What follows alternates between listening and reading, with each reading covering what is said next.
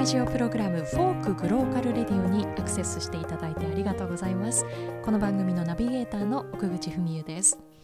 えー、番組の初回の放送の後にですね番組のオリジナルテーマ「フォークロア」がデジタル配信リリースとなりました。バンドキャンプというサイトからアクセスすることができます。この番組のホームページにもリンクを貼ってありますのでそちらからでも聞けますよ。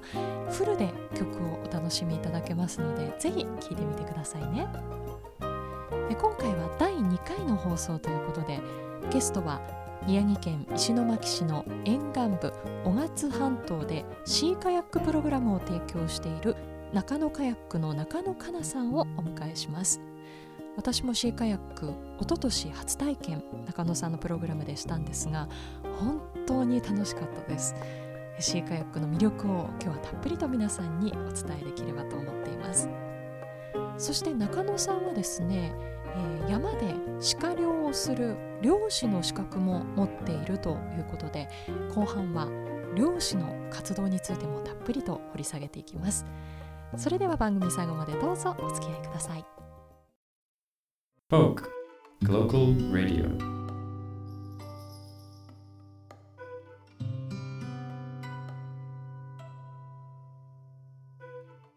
今日のフォークグローカルレディオには中野カヤックというお名前で石巻の海でシーカヤックをやっていらっしゃいます中野かなさんにお越しいただきました。よろしくお願いします嬉しいですこうして。出ていただいて、えー、こちらこそありがとうございます。中野さんとはですねちょうど去年、うん、初めて共通の知人にですねあの石巻でカヤックをやってる方がいるからお盆に遊ぼうよって声をかけていただいて初めてお会いしたんですがあのもう第一印象としてアスリートみたいな方だなと思ったんですよね。まあ、というのは、まあ、普段乗ってらっしゃる車に、はい、もう本当にたくさんの長いカヤック本体を積んでそれをこうもう一人で一個一個縄をほどいて下ろして でも海に向かって運んでいくっていうのがなんか本当にか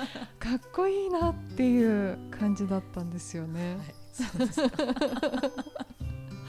中野カヤックとして活動をしてどれくらいになるんですか、はい、去年開業したばっかりなので、はい、1年目のお客さんとして来ていただいてじゃあもう本当に始まった直後という感じだったんですね。でまあ私の口から説明するのもなんなので ちょっとざっくりそのシーカヤックって何？って聞かれた時にどう説明してらっしゃるのかなと思って。はい、私が乗ってるシーカヤックっていうのは長さがまあ5メートル弱4メートルぐらい長めな細長いタイプで、はい、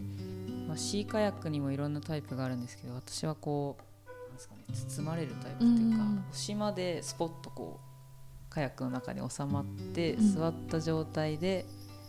海の上を漕いでいくっていう、うん、でパドル漕ぐためのオールみたいな棒を持ってその棒の両端に板がついていて、うん、それを右左交互に漕ぎながらゆっくり進んでいくっていう乗り物ですね。あの4メートルから5メートルって今ご説明いただいたんですけど、はい、もう少し大きいサイズとか小さいサイズもあるんですか？もういろんなサイズがそうなんですか。5メートル以上の大きいやつもあるんですけど、えー、どれぐらいなんですか？最長でいうと、えー、最長。自分で作れたりとかもできちゃうそういうもんなんですか。あとこう、えー、日本一周とか長旅される方は荷物がいっぱい入るようにちょっと容量大きく作ってたりとか、えー、小さいものだと川とかで激流を下るようなやつだともうすごい短くって小回りが利くような形してますね。そうかそのカヤックって言った時の定義みたいなのってあるんですか？カヤック羽田選手あのオリンピックの、はい、羽田選手が乗ってるのがカヌーって言われてるもので、えー、それはあの持つパドルが板が1枚なんですよね。ブレードって言われている。一片方についてるってしかついてないのでこう交互に持ち替えて漕がないといえーけない。カヤックは2つブレードがついてるのっていうので、うんうんまあ、一応カヌーとカヤックでそういうシングルブレードかダブルブレードっていうので大きく分けられてる感じですね。私あの浜辺にこうずらっと並んだ時の,、はい。あのカラフルな風ね貌がとってもなんか可愛いなと思ったんですが、色とかは本当にバリエーション好きなものを選ぶ感じそうですね。今年船3つぐらい買ったんですけど、ええいくらぐらいするものなんですか？そうも材質とかにも、ええで今年買ったのは FRP って言って漁船とかと同じようなガラス繊維の材質のもので、うん。入門者用みたいなんで20超える感じで、もう船の上の部分真ん中の線、はい。下の部分とか座席とか全部色自分の好きなの選べてなんでしょうそのカスタマイズみたいな感じですか？そうなんですよ。20色ぐらいかな、楽しそ ずっと色悩んでて、はいはい。早く決めろって言われながら。う何色にしたんですか？私ピンクとええ青い船がはい。来てあともう一個黄色なんですけど。いいですね。そうですそうなんかこうできない全くねまだ入水すらしてないんだけど、はい。こう何色にするか 争いみたいなのが。それだけでちょっとワクワクする感じが。ねしますよね自分のカヤックはこれみたいな。そうかじゃあいろんな材質があって、ね、もうそもう目でも楽しめる乗り物ですね。ですよね。でまあこうあの最初に簡単なレクチャーがあって、はい。で入りますよって言って入り方とかもねそうですね。あるんですよね。実際陸の上でええ。練習をしてから落ちないようにと、えまあ、落ちた後の流れとかも一回説明をして出発するっていう流うん。れで、水の中だと不安定だからお尻からまずっあそうですね。お入る。尻から入る。ていうのであの勝手にこのサップとかのように、はいはい。まあ、落ちる可能性がかなりある乗り物とは違うので そんなに濡れないかなっていうはい。イメージで行ったんですがもう初っ端から結構もう足がね。そうです足をまずとりあえず船海の上に浮かべて、自分もちょっと海に入んないといけないっていう、うんそうなんですよ乗る時には結構もう水浸しになっていてそ,、こでなんかこう踏ん切りがつくというかよしもう濡れちゃった。みたいな今日は濡れるモードだぞっていう。そうですね。なんかそうやってちょっとずつ海に近くなっていくステップもいいなと思ったんですよね。うんであのー実際に海に出た後やっぱり感動しましあた。本当ですか、はい、これまでその船の上から見る水面うん。だったりとか、まあ、陸の上から見下ろす海の様子っていうのは経験としてあったんですが、はい。本当にこうあのもう体にスレスレのところでうん。海が眺められるっていうのがはい。すっごくご気持ちがいいと思って。そうですよね、もうなんか漕がなくても浮かんでるだけでこう手入れたりしてるだけでうもん。すごい気持ちいいっていうか、ですようん。ね。こんなにゆったりとした気持ちでうん。散策できるものっていうのはなんかもう一気にその時点でハマってしまって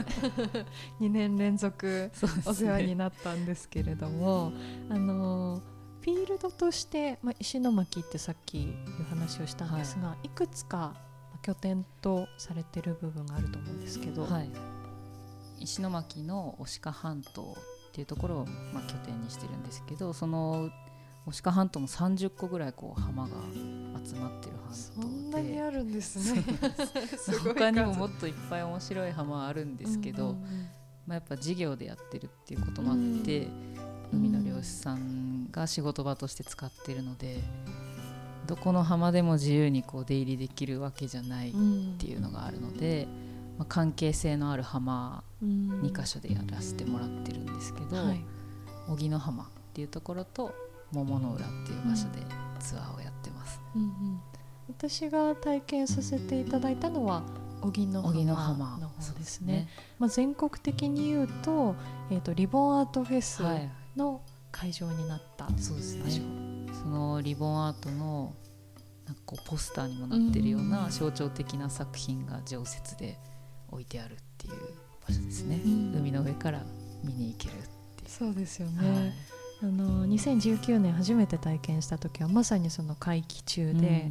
実際にあの浜に上がって、まあ、アート作品も見たりしたんですが、桃の浦と荻野浜でまた何でしょう？その表情というか違うもんなんですか？そうですね、まあ、なんかどこの浜も微妙に違うっていう感じなんですけど、まあ、その三陸リアスの一番南っていうのもあってやっぱ地形がこう複雑に入り組んでたりとかその露出してる岩肌とか岸壁みたいなのがもうちょっと漕ぐだけで全然変わってきて多分漁船だとパーってこう行っちゃうようなところをすごいゆっくりカヤックで舐め回すように 漕いでいくとやっぱ真下から見てすごい圧倒されたりとかあここにこんな穴が開いてるとかいろいろそういう地質を見たりとかなんと自然そのものの迫力みたいなのに、うん。特にその海から眺めているわけなのではい。圧倒されすぎて、なんか二度美味しいというかそういう感じでしたね。ツアーも半日ツアーと、えー終日ツアーとはい。2種類あるということで、まあ、初年度は前日ツアーだったんですが、はい。またお昼休憩もねとっても楽しいですよね。みんなでワイワイと、うん。ポケットビーチがすごいいっぱいあるので、うんうん。良さそうなところに上陸して半日の時はコーヒータイムだけ、一日だとランチをみんなで作るっていう、うん。サバ缶でパスタをそうですね。作っていただきましたよね、あれは定番メニューなんですか？最近はご飯を炊いてることが多くて。その場で炊くんですか？そうですあねえー、飯盒から。はご飯用のお鍋みたいなのがあって、いはい。でそれでガスでこうやるので15分20分ぐらいでお米が炊けちゃって。えー、その間もう一つの鍋で夏だと夏野菜と鶏肉のトマト煮とか、あー美味しそう。最近はこう芋煮チックなあそういう時期ですからね。豚汁みたいなの作ったりとかして、はいはのんびりするっていうのが。いいですね。そう。そうコーヒーも石巻のコーヒー屋さん。うん。おやつも石巻のケーキ屋さんでねこう潮の潮風の中で、うん。コーヒーのいい香りがしてくるともう本当にこう極楽というか とても動きたくない。っていう感じになるんですよね。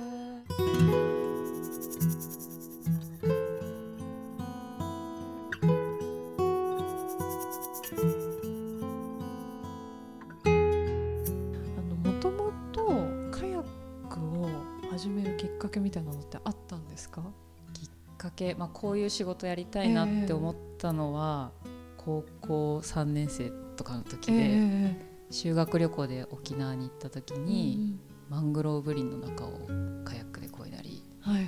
トレッキングで歩いたりとかっていうツアーに参加して、うん。まあそれまでこう家族キャンプとかで小さい時からカヌーとかカヤック乗ったりっていうのがあったんですけど、てたんですね。うん。でもその修学旅行の時にちゃんとガイドのおじさんがいて、たっぷり遊んだ後にこうちょっと日が沈みかけてるような川べりにみんなで座って、うんなんかこういう綺麗な自然を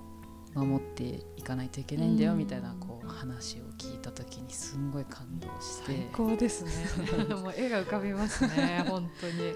ですごいあかっこいいガイドの人だなみたいなうん普通のおじさんだったんですけど、でもすごい心に染みて、いう仕事やりたいなってその時に思ったのがすごいきっかけになって今、もともとやっぱり慣れ親しんでるっていうのがあっての、まあ、その仕事として実際にやってる方がいた時に、あこういう道もあるんだっ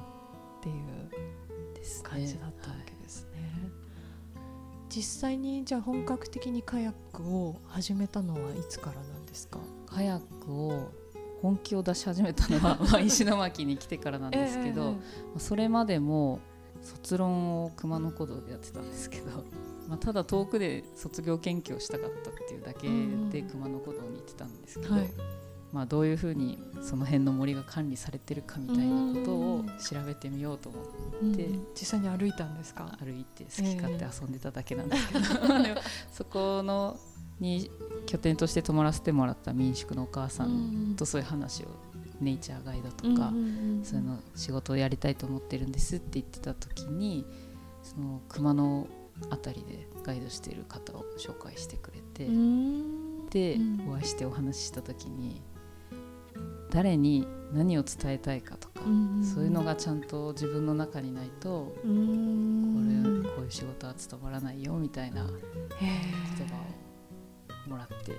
ああそうかみたいな。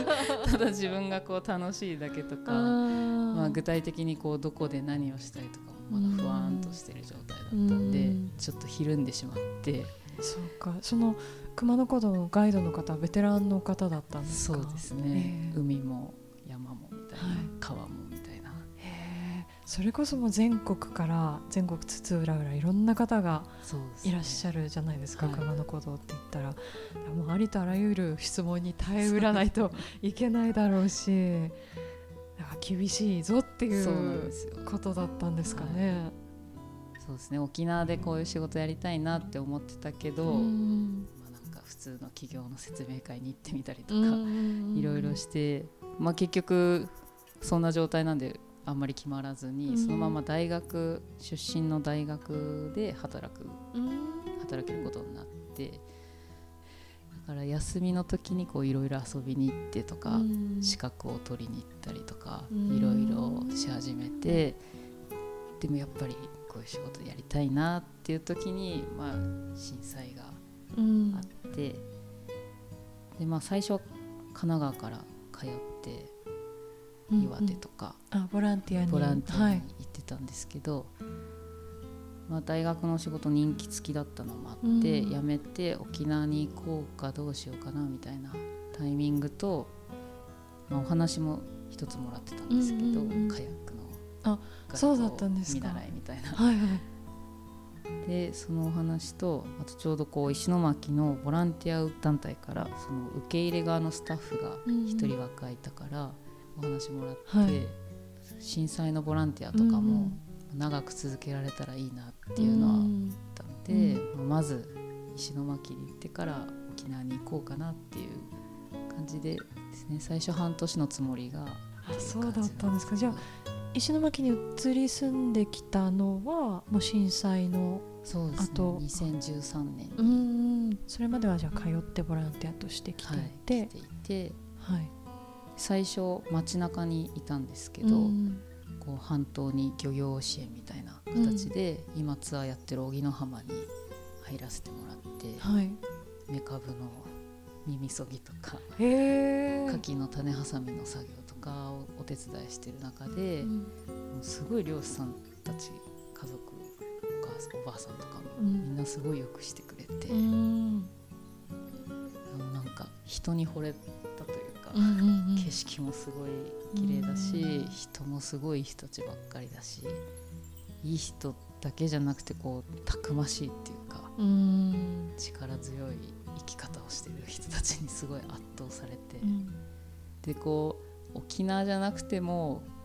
鹿半島でそういう仕事ができるんじゃないかなって思い始めて、なんとか半島に住めるように、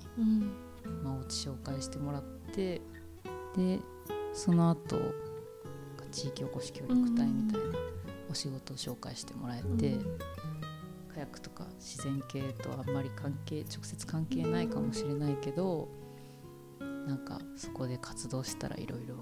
人のつながりが増えていくからいいんじゃないみたいな感じで紹介してもらって鮎川に移り住んで仕事をし始めたのが2016年とかすごいですまた同じ海がある環境だけれども沖縄の海と東北の海ってまた全然違うと思うんですね。でやっぱりかきむきとかをするっていうのは東北ならではだと思うし でしかも中野さんが石巻を選んだっていうのもなんかいろんなタイミングとかご縁なんでしょうね。だから今までメカブとワカメが同じものだったとかも知らなかった部位の違いですからね。しかも緑じゃないみたいなすごいいろんな衝撃もありましたし、うん。だこう食に対してとかも牡蠣がなんで高いんだろうとか、まあ、これだけ手間暇かかってればそれなりのお値段するのは当然だよねみたいなのとかも実際に作業やって実感するっていうのがすごい面白いっていうか,、うん。なんか普段見れない食べ物の裏側みたいなのもうん確かに。間近に感じられてはい。それも魅力の一つというかええ今までねスーパーに並んでるような食材しか本当そうですよね。だいぶその辺意識が変わったとういうか、んうん何日前に撮ったやつだろう思っちゃいますよね。いろいろ考えてしまったりとか。そうだと思いますこう保存するためにこういう添加物を使っているんだろうなととかかこの漁師さんが水からあげて、うん。こう何社経由してここに並んでるんだろうみたいな。そうですよね、とか。うん、プロセスを知るっていうのはすごい大事なことでもありなんかこう実態が迫ってくるからちょっと怖い部分でもありますよね。うん、でもやっぱりこうすぐ取れたものを食べるみたいなそれは本当にこう汗をかいた人にしかできないことっていうか。そうですか。でも2016年頃までじゃあずっとまあ、ワンシーズンだけですけどねかきむきは。でその後そうですね復興延隊の仕事うんで、うん。今はカヤックとか自分の事業うんに専念している感じなんですけど、うんうんうん。そう。かカヤック中野カヤックとして実際に指導したのは去年からってさっきおっしゃってましたけど、地元のねはい牡蠣の作ってらっしゃる方とか、まあ、そういう漁師さんとかつながりはできていた上だとは思うんですけど、なんでしょうそのなかなかまた難しいことがハードルがいっぱいあるんじゃないかなと思うんですけど。そう南三陸のビジターセンターで、うん。あそこもサップとかカヤックとかはいはいやってる施みたいで設としてすね。持ってて、あっちの方でも、うん。まあ機材はビジターセンターが持ってて、ガイドは地域の人を育ててっていうのをやっていてうん。そこに入らせてもらって、うん。なんかそのガイドの養成講座とかはい受けさせてもらったり、まあ、推し科でやりたいけどとりあえずできないからまずは。似たようなところでと思っって、まあ、そこで少しやらせてもらってたっていううのがん。あって、うん。でこう今所属してるんですけどその日本セーフティーカヌー部協会ってはいいうカヤックの協会に所属してる、まあ、今師匠になってる先輩にもお会いできてこう修行させてもらってはい。とか、そこの協会が主催する研修に行ってまたさらにこう幅が広がっていってでこうそういうつながりがあると中古の備品とかもん。安く譲ってもらえたりするよとかっていう話もらったりとうんか,、うん。そういうのうまく使えば意外とすぐ自分でできちゃうんじゃないって言ってもらえて、うん。もう起業しちゃいなよみたいなはいはいはい。感じでいろいろ応援してもらって、うん。あじゃあもうやっちゃうかみたいなうん。感じで。えー。でもやっぱりやってらっしゃる方に後押ししてもらえたっていうのは、そそこでですよね。そうなんです。なんかずっとモヤモヤしてて、うんうん。中野さんの師匠は、まあ、こういうことやりたいんだって言った時にその熊野古道のはい。ガイドさんのように厳しいぞみたいなことはおっしゃってなかったんですか？最初そうですね。そういうのはなかったですけあーそうなんもう年間100日焦げとかもっと焦げ焦げ。みたいへー。今も。年間100日こぐってどうなんですか？やっぱし それは大変って感じなんですか？でもガイドだったらうん。そのぐらいやるでしょみたいな、他の人にも言われて。そっかこう、まあ、資格なくてもできる仕事なんですけど、うんうん。まあ、一応そこの協会が設定してる資格が何段階かあって、一番こう決められた場所で規定の中でやっていいですよっていうこう一番ベーシックな資格しか持ってなくってその時。でそのもう一個上に行くにはちょっと自分の技術力をもう少し高くしないといけないっていうのがあって受験に向けて100日焦げみたいな感じでその技術的に上げるっていうのは具体的にどういうことなんですか？カヤックにおいてカヤックでこうもしお客さんが転覆しちゃったりとかした時に、もう素早く駆けつけて、うんちゃんとレスキューできるとか、うんそういう技とか判断力とか、うんそういうのを高めていかないと、まあ危険なツアー になってしまうのでね。安全にできるように、うん。何事もないっていうのが大前提になるように自分のレベルも上げておかないとっうん。ていうのがあるので、うん。カヤックをこう思い通りに動かせるようになるとか、うん自分でひっくり返っても起きれるようになるとか、うん。そういう人を助ける練習とか、いろんなお客さんがいらっしゃると思うし、はい。まあ、もちろん悪意があって落ちたりみたいなのはないとは思うんですけど、うん常にこう気を張っている部分もないといけないってことですよね。やっぱ初めての人って不安でいっぱいすぎるじゃないですか、うん。で体ガチガチになって、うん。その状態で落ちてもうカヤックなんて二度とやらないみたいになってほしくもないので、うん。なんとかこう体に負担なく楽しんで漕いでもらえるよううにん。どう教えたら伝わるだろうとうか、ん。そう。そうですよね、あんまりこう危険な例を出しすぎても ちょっとビビっちゃいますもんね最初からね。でもなんかこう離れてもきっと何か自分他力本願ですけど 何かあってもきっと中野さんだったら助けに来てくれるっていうなんかそういう安心感はありましたよ。やって。それを必死にこう 出せるように余裕持っちゃいけないけど、ゆとりがあるよううにん。やらないとお客さんもうん不安だと思うんで、そうですよね。そうか。でも今年の夏は Facebook とかうん。Instagram 拝見していても本当連日そうですもねう午前も午後もみたいな感じに思ったんですけどあのやっぱり飽きることはないですか？そうですね同じフィールドでうん。毎日ってどうなのかなって思ってたんですけど、うん。やっぱ時間帯とかうん。天気とか一緒に漕ぐ人とかにもよってやっぱ全然毎回違うツアーにうん。なるので飽きないなって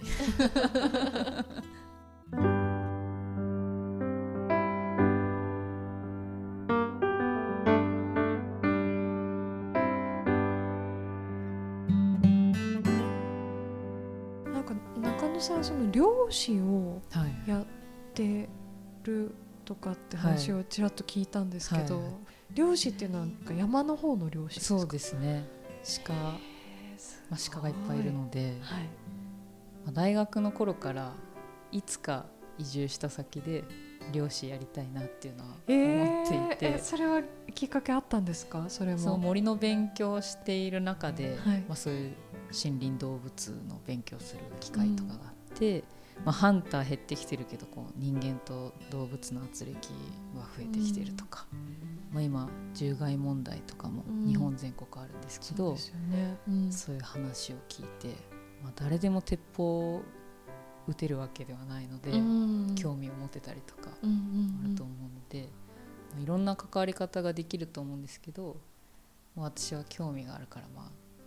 鉄砲を持つうん。ところから関わって何かできるかとかどういうことなのかっていうのを、まあ、そこの立場から考えられたらいいなと思って、うん。恵まれた環境なので、うん鹿がいっぱいそうですよやねるしかないみたいな感じなので、はい。鹿を取ってます。ね。すごいな。あの私前のラジオの仕事している時に毎年あの富士山のエコトレッキングツアーにはい、あのリスナーの方と参加していて富士山の8合目まではい。の森林限界になるまでうん。のエリアをこうトレッキングするしてあとゴミ拾いをするっていうツアーをもうかれこれ5回ぐらい行ってたんですね。はい。でそこで、あのーツアーのガイドをしている方も富士山で鹿の漁師をしているっていう方がいてでやっぱり富士山も鹿の獣害がひどいんですって。で、あのー下草を全部積まれてしまうからただでさえその富士山の花崗岩の山なので、植物が育たない中でその小さい新芽を食べられてしまうと本当に深刻だっていうことで、その罠を仕掛けたりするって話を聞いていて、まあ、でもそれが宮城県で確かにねそんなに鹿が出てるところで漁師さんがもっといないとやばいんじゃないかっていう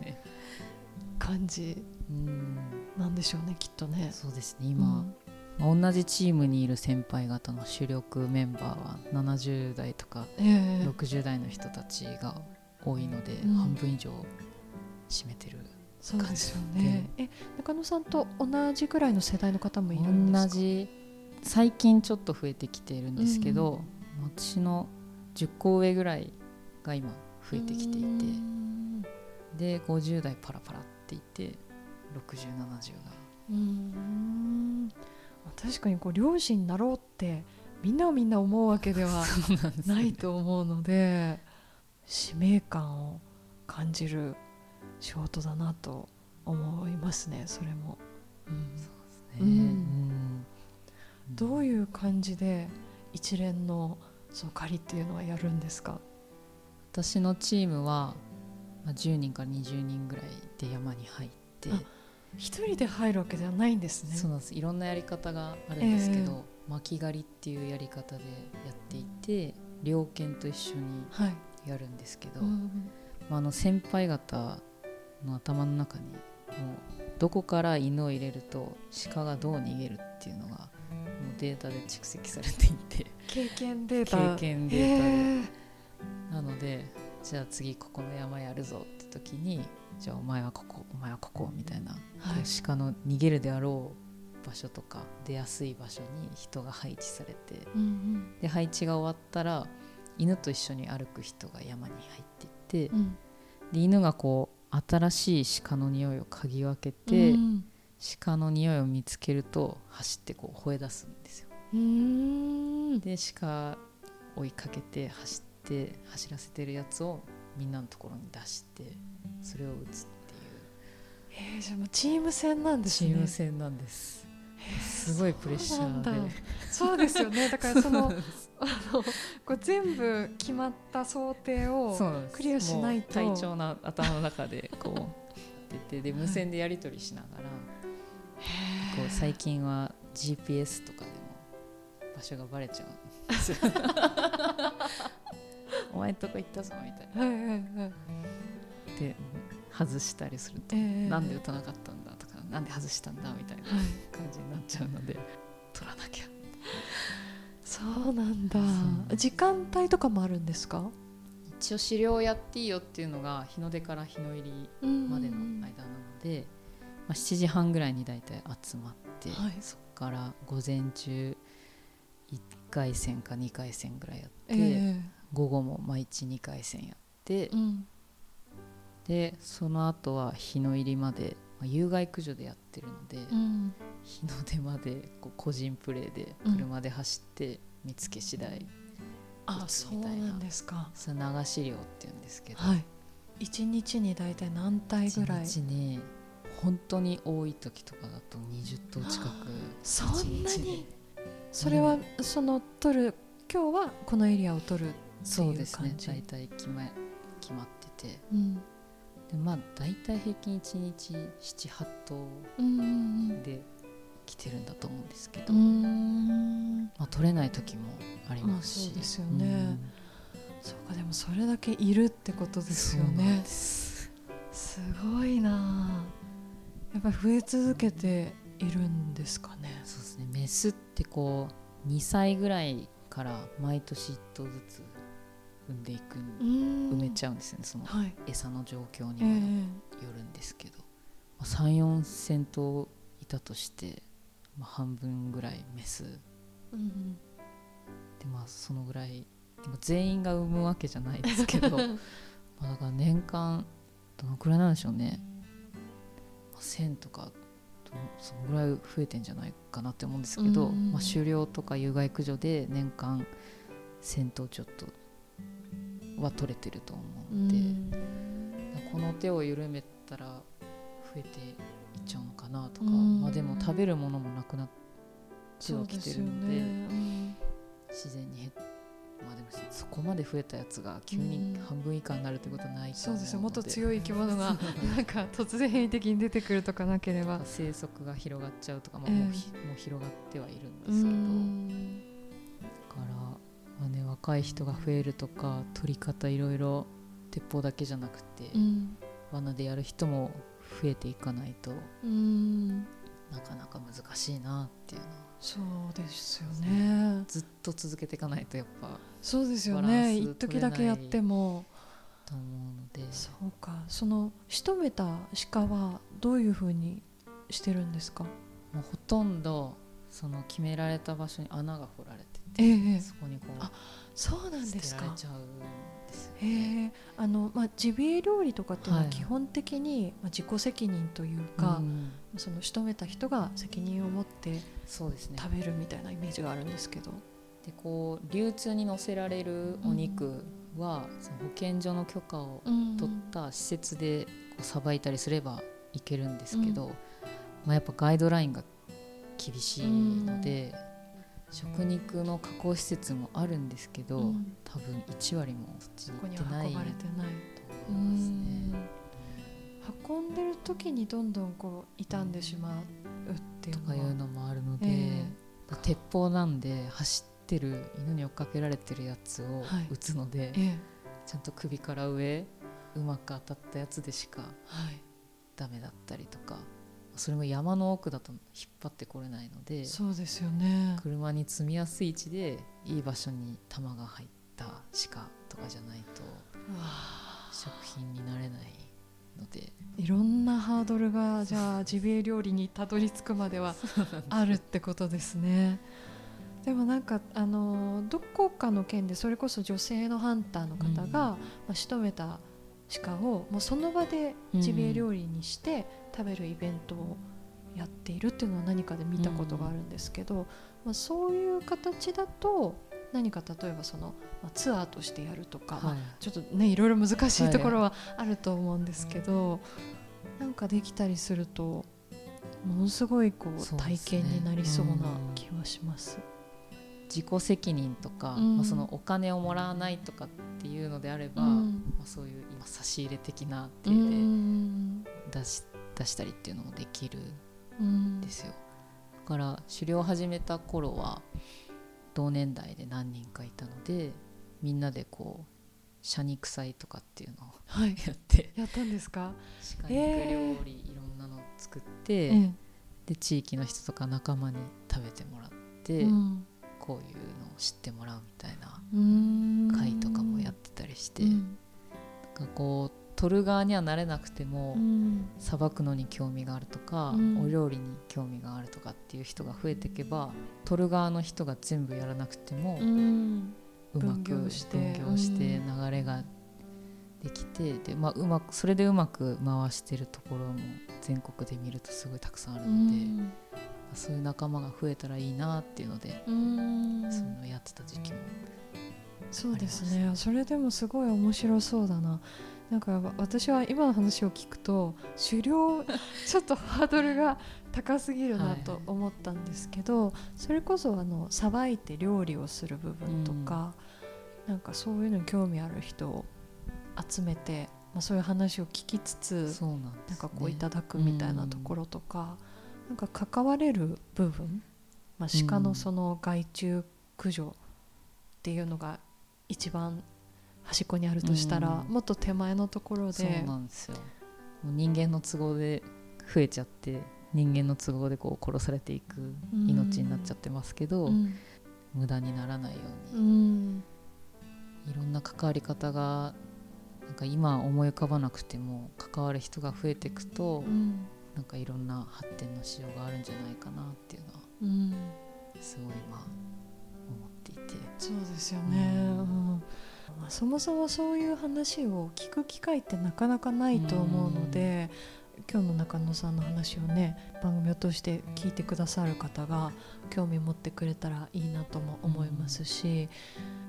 うん、なんかそういうことが地元でできるサイクルが生まれそうだみたいなことがとっても興味があるっていう感じですかね。うん、うん、思いました、今カヤックをとりあえず回せるようにしようっていうので、うんまあ、ちょっと狩猟を少しはい。少しっていうか全然あんまり行けてない状況なんですけど、まあ、そのコロナがあってその本業がちょっと暇暇っていうかまあうんうん。うん少し時間ができたから漁師に専念してるっていううん。逆の知り合いもいてはい。だそういう人とかもやっぱそういう、まあ、今はできてないけどうん。これからまあそういうワークショップとかみんなやっていこうっていう人が周りに結構いるので。うん。だこれからいろいろ面白い動きが石巻とかうん。女川で始まっていくんじゃないかなっていうそうですよね、面白くできることがいっぱいあるなと思うんですよそうねね。うん。あのこれからのシーズン、まあ、秋、はい。冬はカヤックっていうのは続くんですか？お客さんは11月いっぱいまでうんツアー受け入れっていうふうにはしてるんですけど、うん。まあこれからちょっと風が強くなってきたりとか、なのでまあ中止になる確率は高くなっちゃうんですけど、うんうんまあそれも少しずつやりながら、まあ、あと書き向きのバイトが始まる始まるんですね。それをそっちに重点を置きつつ、ええまああの鹿の猟期も始まるので、うん。牡蠣と鹿とまああと山登りはい。もプログラム開発したりんしつつ、まあ、カヤックも練習しつつみたいな、うん。大忙しですね。そうかじゃあ今後の活動は Facebook とか Instagram でね。あ今日は牡蠣を向いてる日なんだなとか。今日は山に行ってる。山に行ってるんだなとか。見られるってことですそうね。ぜひちょっとまた、まあ、今回第1弾ということではい。あの今の中野さんの活動をお話しいただきましたけれども今度はなんか本当に浜の近くとかで、うん波の音を聞きながらとあかね。そういうのもいいなと思っているので またぜひはい。いろいろ聞かせてください。こちらこそ。中野カヤックの中野かなさんをお迎えしました。ありがとうございました。